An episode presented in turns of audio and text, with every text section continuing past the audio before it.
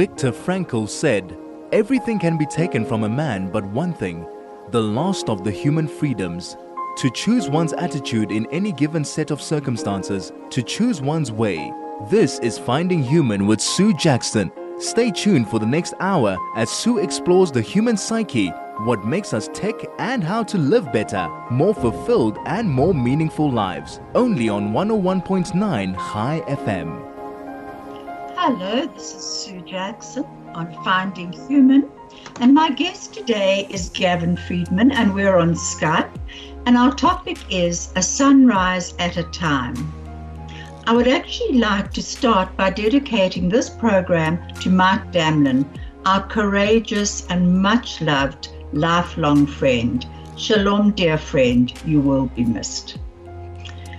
Gavin, I want to welcome you and I need to introduce you for people who don't know you, although you've been on my program fairly often. Last year, you were with me twice, once in February and once in April, and strangely enough, they were both before we actually had vaccines. So we've come a long way since then, haven't we, Gavin? Indeed, indeed. Can I just introduce you a bit for those who are just listening uh, for the first time to you? Gavin and his partner Riyad Isaacs um, are directors of the SOAR Institute, S O A R.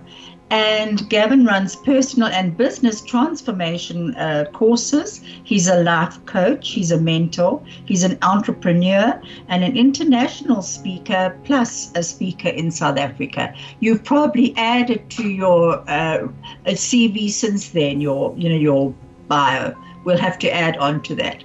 How are you, Gavin? Great, great. It is always glorious to be here, and it's it's incredible that it's a year February to February, and here we are, and much much has happened, and many happenings between those two milestones. So, yeah, but uh, fantastic to be here. Always honoured and privileged to be on your show. Thank you, Gavin. It's so good to have you. Now, you know, um, I was listening to our last podcast. And one of the things that you actually said is life is reborn every day. And Snoopy said, we only live once. And Lionel answered, Wrong, we only die once. Yeah. And you gave a beautiful answer to that. Do you remember what your answer was? I don't know the exact words, but I would almost say is that I believe at some level we actually owe it to ourselves to die every day and be reborn in every moment. Every moment is an aspect for us to rebirth ourselves. And that's very you you spoke similarly, not the same, but but you, it means that you are very authentic. good, good. I passed the test of consistency. You passed the test. You know, Rumi says, and I know you also enjoy Rumi, don't get lost in your pain. Know that one day your pain will become your cure. Yeah. And as we are beginning to re emerge out of COVID. What is your feeling about that? You know, emergence is is such a beautiful word because firstly it's it, it's about the expansion. It's about coming out whether it we use the metaphor of the butterfly emerging from the uh, cocoon, but ultimately we all at some point in our lives need to emerge. And, and along those lines of what Rumi said, we should always realize is that suffering becomes habitual. We go into suffering and then we believe that suffering is our life and it becomes habitual. In the emergence, we find the courage, we find the willingness, the openness to step out of our normal confines and expand, spread our wings, all those beautiful metaphors to soar. But it requires us to come out from where we are and embrace life anew. It's kind of if we stick with that butterfly metaphor, the butterfly knows that the caterpillar is within it, but it, it does not look for the caterpillar. It has left the caterpillar behind using the wisdom that it gained as a caterpillar and now emerges as a butterfly. We need not look at the past and try and relive it. We need to look at our newness and live each day anew. That is so true. And what you said about the butterfly, I also remember reading um, um, something that uh, Reverend uh, Johnson, I think her name was, said. She said the butterfly that makes a home of its cocoon will never fly. Yeah. And I think that is very apt for this time of COVID because we know this message of what we're talking about today goes out on various Facebook posts. I don't myself go onto Facebook, but I send it, people send it out for me. I'm cheating. Anyway, um, and there a few questions actually came in and about what the pandemic has actually meant to to people. And one person said they are very scared of actually leaving the safety of their home. Now, what do you think actually happens to us when we become too comfortable? That's the thing, you know, whether it whether it is the fear of breaking a mold in terms of so when covid hit people ran into their homes and this is not a judgment this is just observations that people ran into their homes battened down the hatches and rode it out but one must always remember is that while sitting on the, the sidelines life happened we had multiple summers, multiple springs, multiple autumns, multiple winters. Life itself carried on. Our job is not to sit on the sideline of our life and think one day we will be re invited into it. Life is our creation. The quality of life we live is entirely up to us. And yes, some may be fearful. But to look at life and say, I will live it in fear, is to literally remain in the cocoon. It may be scary, yes, but look at your belief systems. Living in the past robs us of our life. The past is a anchor that holds us trapped. The past is for reflection, not for residence. I'll say that again. The past is for reflection, not for residence. In Rumi's quote that you said, or even as I'm saying it now. It is to take everything that has come before us and turn it into wisdom so we can live and expand into a newness, not to live there trying to fix the past. We can never redeem the past. We can only accept it and bring it into our wisdom. That is so true, quite honestly, Gavin. And within what you've just said is resilience.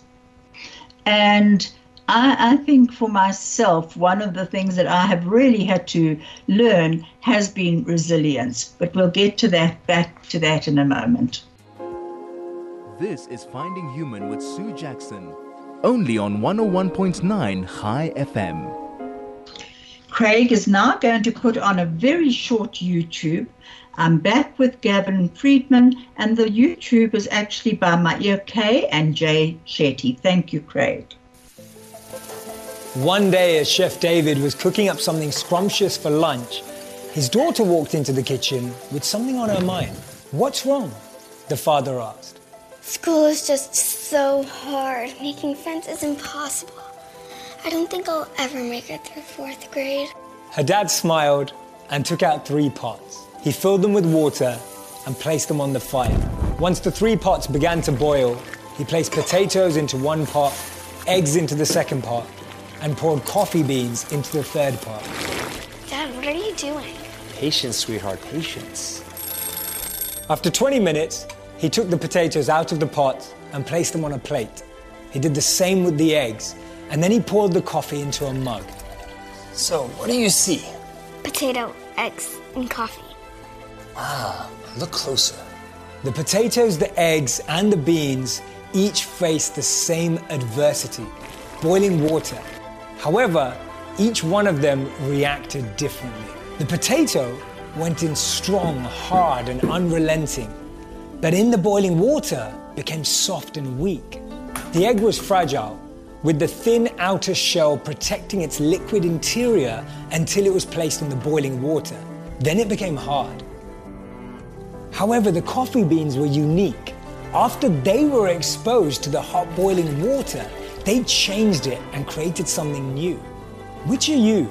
He asked his daughter. When adversity knocks on your door, how do you respond? Are you a potato, an egg, or a coffee bean?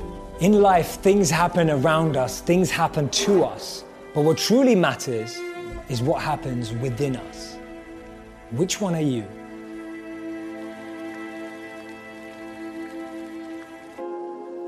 This is Finding Human with Sue Jackson, only on 101.9 High FM.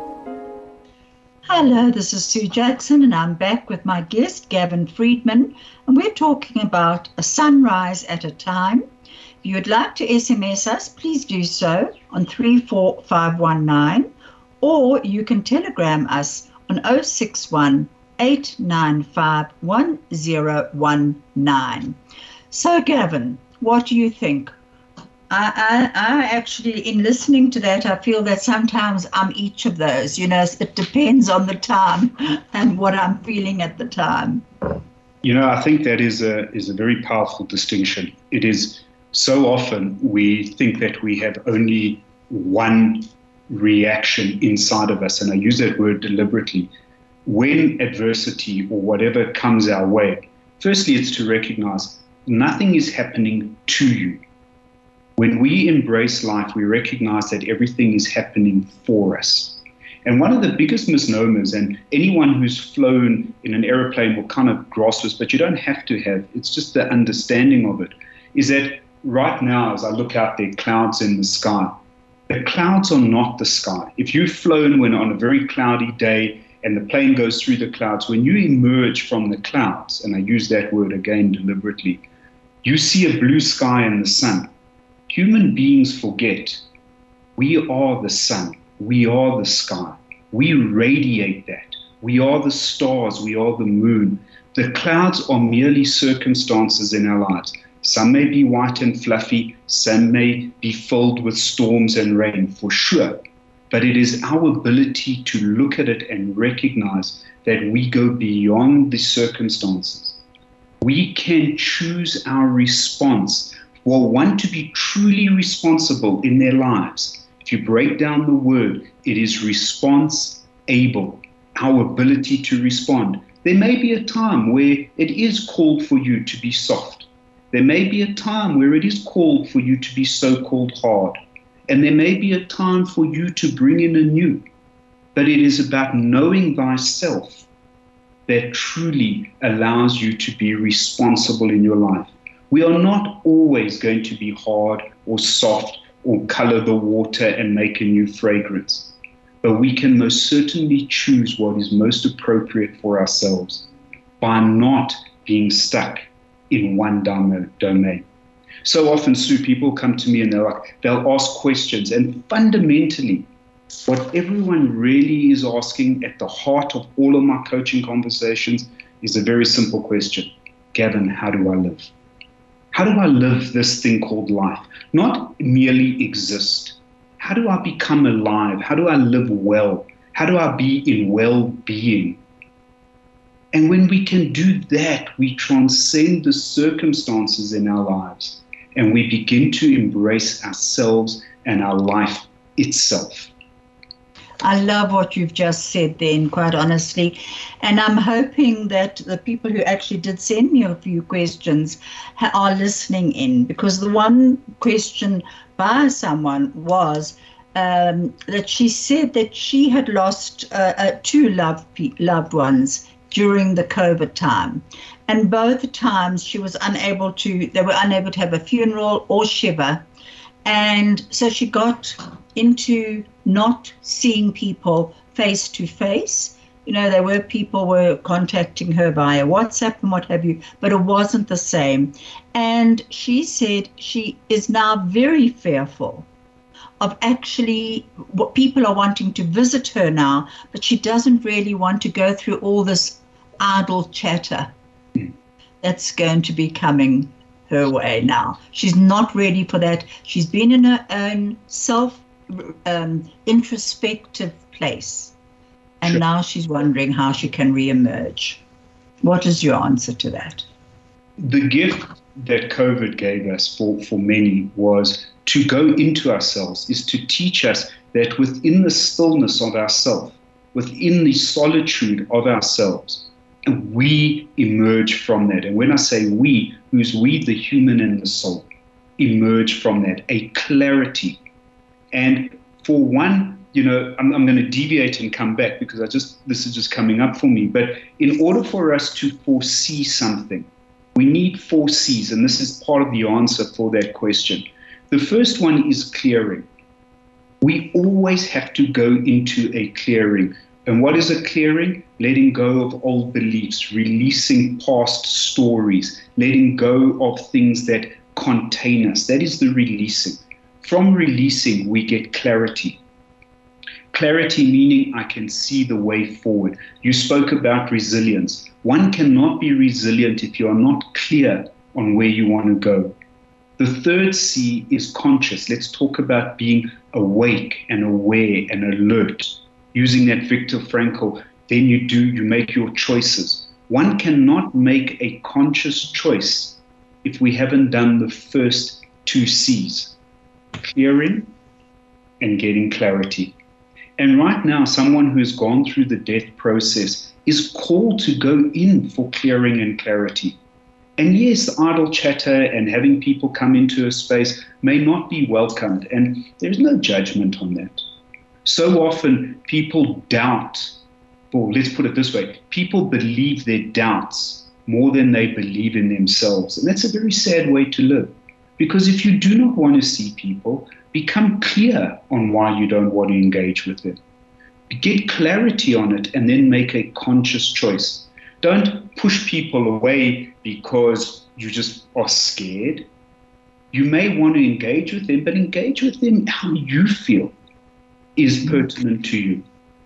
That's so relevant. It really is. And two messages have come through. They haven't come through on my little um, iPad here, but they've come through by Craig. Thank you, Craig. From Carol Zimmerman. Dearest Sue and guest, I hope I'm not boring you, but I love and adore your programs. Thank you, Carol.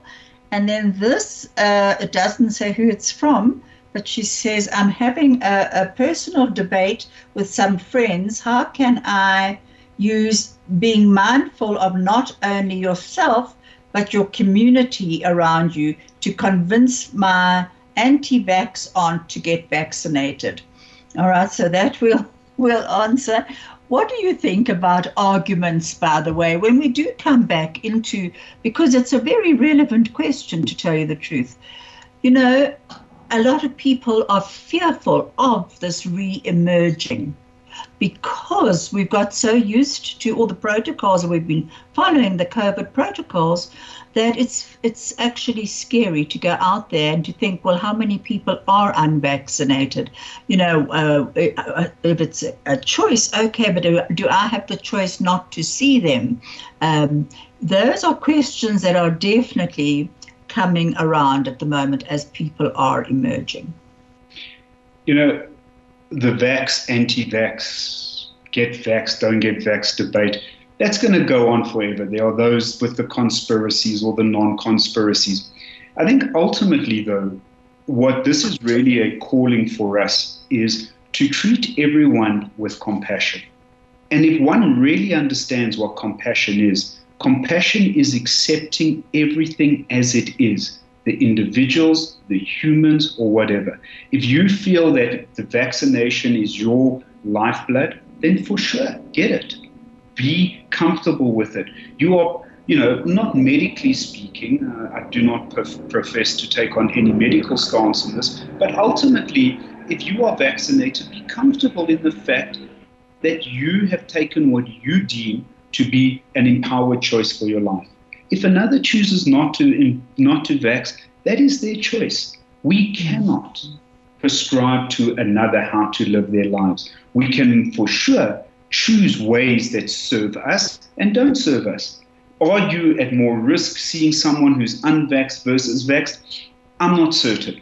That again is not a, I, I won't take a medical view on that. However, what you're really doing is about being in yourself. We are not here to prescribe to others. If COVID has shown us one thing, is that the rules and regulations that we live by need to always be looked at. We used to get into a little tin can called a car, commute for an hour to sit at a desk or in a cubicle, and we called that life. That was not living, that was a mere existence. And suddenly that stopped, and in the beginning, everyone said, Oh, we can't go on. And now, a mere 24 months later, people don't want to go back to that life. Something mm-hmm. that they felt was so foreign to them is now becoming a possibility for them, a potential for them. So, but you know, hmm. you say that, and I.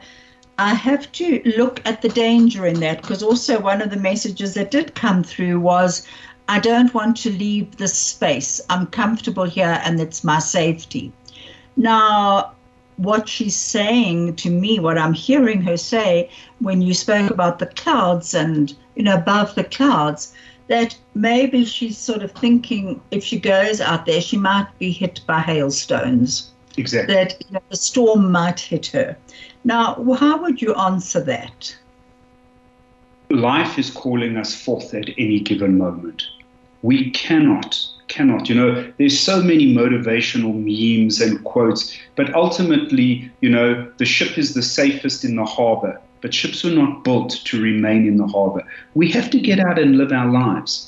When one uses a reason a justification and an excuse we are simply externalizing it and saying life is bigger than me. Mm-hmm. we never enter into the miracle zone we never enter into the life of miracles. And miracles are not, you know, trumpets and white light coming down to greet you every day. We, the miracle is when we take a breath. The miracle is a bird singing. The miracle is a new leaf on a tree. The miracle is a plant opening up. We never enter into that miracle zone by stepping out of life. Life calls us to be in life, to emerge, immerse ourselves in life. We cannot sit on the sidelines and say we are living. There, the, I agree with you there. And it's actually, as you're speaking, it's evoked an image in my mind. I might have mentioned this a few weeks ago, but a few weeks ago, I was coming back from doing my, my Shabbos shopping, and I came past an empty plot, which was just filled with, with weeds and grass. And in the middle of it, there was a bush which had Uh, popped up with a flower on it. And it hit my vision as I drove past that I actually stopped my car, got out of my car, and walked over to to look at this bush because I had to admire it and I had to tell it that I admired it for, for managing to to actually break through those weeds that were encircling it. And I took a photo of it just to remind myself that there's always the possibility that sometimes when you feel that you're actually encased in in cement sometimes something can pop through and you can reach towards that light. And that's what this flower reminded me of. And goethe speaks about um, uh, the metamorphosis of a leaf and how a leaf starts off and how it has to um, metamorphosize as it's going. So the core starts, and as the leaves start growing, they start taking in different nutrients until it's in its full blown self. You, you raise something that is so important, and I think this that this could be relevant to the listener who asked the question, is to always remember that the concrete that surrounds us is of our own making. It's our own limitations anyone who wants to debate that, my first point of call would say go and read Viktor Frankl. Because if anything, his transcendence of any situation is pertinent in that book. So when I say that our concrete is is of our own making, it is our own beliefs, it is our own things that we have around life that strangle or withhold us. They're our own weeds yet we can flourish when we transcend them. So what you're saying it's, is that our own limited beliefs actually hold us back. For sure. And we have the choice to actually step forward or step backwards. Always, always. People think that they get to a precipice so often, and, and everyone would have lived this in their lives at any one given time. They think they get to a precipice and they, they think they've got to jump, and it's the size of the Grand Canyon. And 99% of the times, all it is is one small step, and it's not even a big step. It's a small step, and they look back, and it feels like it was a Grand Canyon move, but it was a simple, small step so often I say to, to corporates, you know, leaders when we're engaging, and I say to them, if you had the same approach to learning today as you did when you, when you were a toddler, would you have even got up and started to walk? Most people would justify crawling because they would say it's safer. Even if they had calluses and worn out knees, they would still excuse themselves for crawling because to get up and walk let alone run, is a scary task. We do this in our lives all the time. We transcend. Yet when the mind becomes part of it, we encase ourselves in concrete. That is very, very true. We're going to get, we'll get back to that shortly. This is Finding Human with Sue Jackson, only on 101.9 High FM. Hello, this is Sue Jackson on Finding Human, and I'm back with my guest, Gavin Friedman. And we were talking about how we have the choices to move forward and or to move backwards. It's always ours. If we're feeling encased in, in whatever is holding us back, it's our choice to look at life and to say, what is life asking of me now? Gavin, you know, last time you actually spoke about victimhood as well, and how um, it was almost as though this was last year, obviously, almost as though the whole of humanity was going into this victim mode. Do you remember that? Sure, yes. What do you think has happened to us since then? I think for some people, they have most certainly gone and looked at it and said, there is more to life than this thing being imposed on me. And and even with with so many of people now kind of even going back to that question around to be vaxxed or not vaxxed, these are aspects that for you to live your own life. So many times we look externally, we think our validation is going to come externally, we think we are going to be accepted or shunned externally, but ultimately what we do is we forget there is only one that accepts or shuns us, and that's ourselves. Mm-hmm. And when we step into this realm of victimhood or victimness, we live in the realm that life is happening to us. And I know I'm repeating this maybe today and, and, and in the past, but it is to recognize that life is happens for us. Nothing happens per chance. Yes, we can live and say, and, and for some people, life delivers some incredibly hard moments a death of a young child, a death of a, a spouse. But even in that, instead of us questioning how come or why, one should look at and say, what is my relationship to death? Death is one of the most profound teachers for to live. So many mm. people talk about life and death. Let's be very clear there is no life without death. It's actually birth and death that makes up life. Life is death. Death is life. Nothing, nothing can be without those two. They are not separate. So we hold ourselves separate from the world, and then we go into the victimness of it, thinking that the world is being punitive. And sometimes we're in the victim of the world where it is rewarding. We win the lotto, someone gives us money, someone says, I love you. We're being victim. We're happy now because life is meeting our conditionality. That same person one day says, Oh, by the way, I love someone else. Now your world falls apart. Why? Because you were looking at them, at outside of you for the validation of yourself. So we can be victim to great things and we can be victim to what we term not so great things. It is our attachment to something that holds us in a victim state. And our jobs are to move beyond that.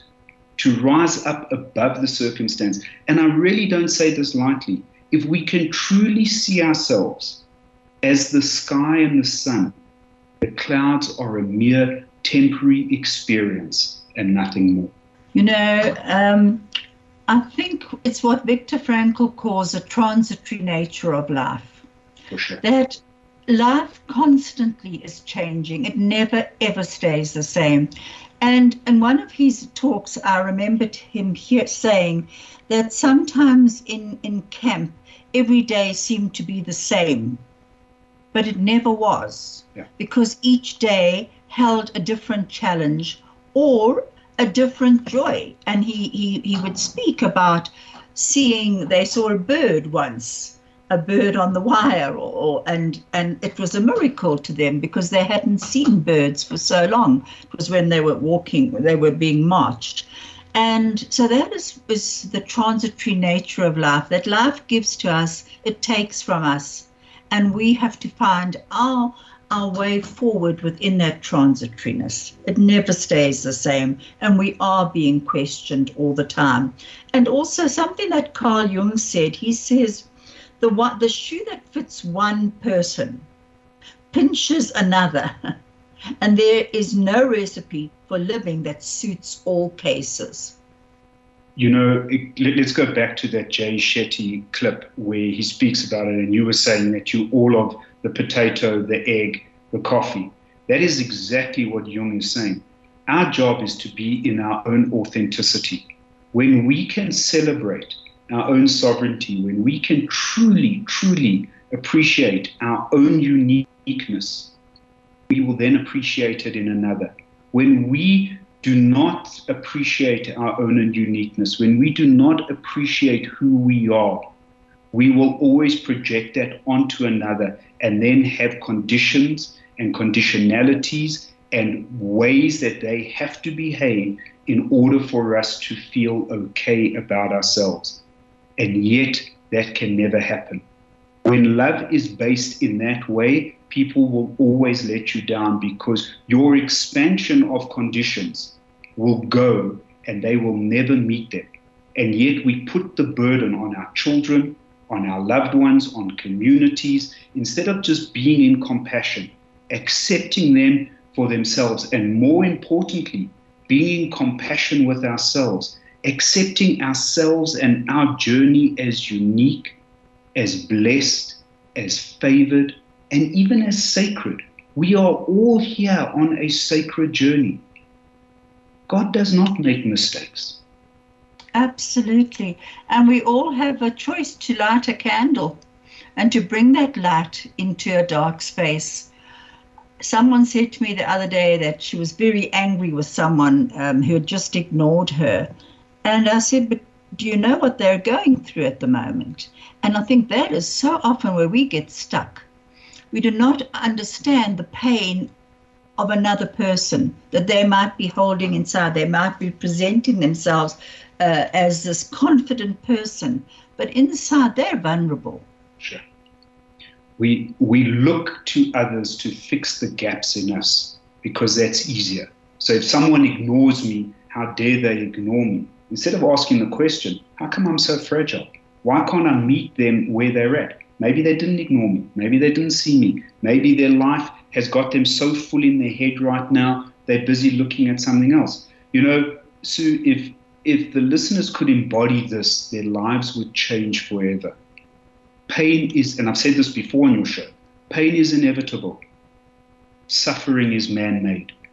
We will have painful events in our lives. When we suffer, it is because we are living a mind full, not aware and conscious and alert, but our mind is full of stories. Our mind is full of should have, would haves, could haves. And now we go into suffering. But if we could release that, we would be free. We'll get back. This is Finding Human with Sue Jackson, only on 101.9 Chai FM. Hello, I'm back with Gavin Friedman, and two messages have come through. I'm sorry, the one, uh, you know, my my um, little laptop is not giving me messages, so I'm just getting them from Craig on my WhatsApp. and it's not coming through completely. This one says, Dearest Sue and Gavin, love your program today. Please help me. My sister and I lost our mother in November 2017. We did not have a very honest, oh, I can't believe it. I can't see the rest. Cla- uh, Craig, if you manage to send the rest, if that would be a prob- uh, would be great. Then there's another one. I have a problem with the answer that you gave. Does the mindful person not have a responsibility to their community beyond personal choice? So, Do you want to answer that? Yeah, we can answer that. It's it's it's it's a protracted conversation, and I don't I don't think we will. I, and I would love to. This person's free to contact me, by the way. Um, so if you want to give them my my contact details, and we can expand. It's always look at it from perspective. Whose personal choice is one looking at? When we look at a community, yes, there are many things, but we must be very aware that today what we think is the greater good for a community can very well be in six months' time or in a year's time or five years' time something that the community looks back on and says we were really not meant to follow that path.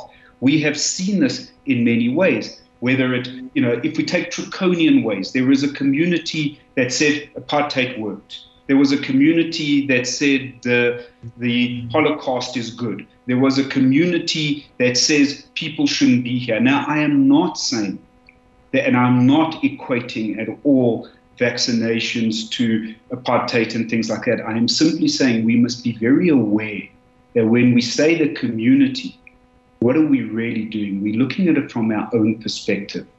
And one needs to look and say, am I looking to be right or am I looking for a win?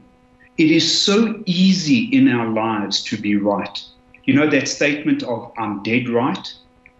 Yes. That's a perfect statement because being so right results in someone's death. Whether it's death of a friendship, death of a relationship, death of whatever. But if we choose to win, we open ourselves up to new possibilities and new potentials.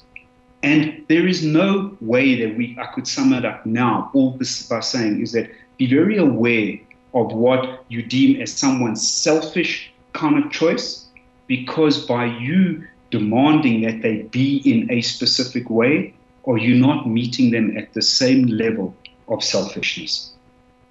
Good, that's a great answer. And Craig has sent me the rest of that message, so I'll just start from the beginning. Dearest Sue and Gavin, love your program today. Please help me. My sister and I lost our mother in November 2017. We did not have a very honest, close relationship with her. Four years passed, and I'm still angry with her attitude and her tone of voice. I struggle to push this away. Kind regards, Kimmy Chanel Sandringham. It, it is That voice in her head is going on and on. I can hear that. for sure. Again, if she wants to reach out to me with the greatest of pleasure. So, so interestingly, I'm busy coaching someone now who's 75 years old, who's dealing with a really at 75, she wants to become alive. She's carried her mother, who's now passed on for the last 15 years, in the same way. The guilt and shame overrides so much of it. And yet, we have to, the one person that requires the compassion is ourselves. And by releasing it for ourselves, we release that other person. Her tonality is no longer with you. She is no longer here in the physical, but yet, for four years, a mother has been being carried. And by literally forgiving, I don't want, I really don't enjoy that word. Let's just say by being compassionate with ourselves, by being open with ourselves, we can release the other. And in releasing the other, we free ourselves. And we're going to have to end on that note, and we will be putting your just just give us your your details if you don't mind Sure. before we end. So uh, if you want to email me, um, Gavin at SOAR Institute, S O A R Institute dot COSA. Um, more than happy if someone wants to WhatsApp me on 082 443 1633. I may not be able to respond immediately, but I will most certainly respond. Thank you so much, Gavin. We I am being told to wrap up. I am actually, just as I began this program by dedicating it to our was an ardent liver, and so I have chosen their anthem, You Will Never Walk Alone. It will not come through on the podcast for those who are going to be listening to the podcast, so you can actually download it yourselves. Gavin, we're going to have to get back together within a few we- um, a few months because there's always so much to talk about. Thank you so much, Craig, for keeping us on air and sending us the messages. Really appreciate it. God bless Gavin. Take care and walk gently in this world as we're coming out of our pandemic.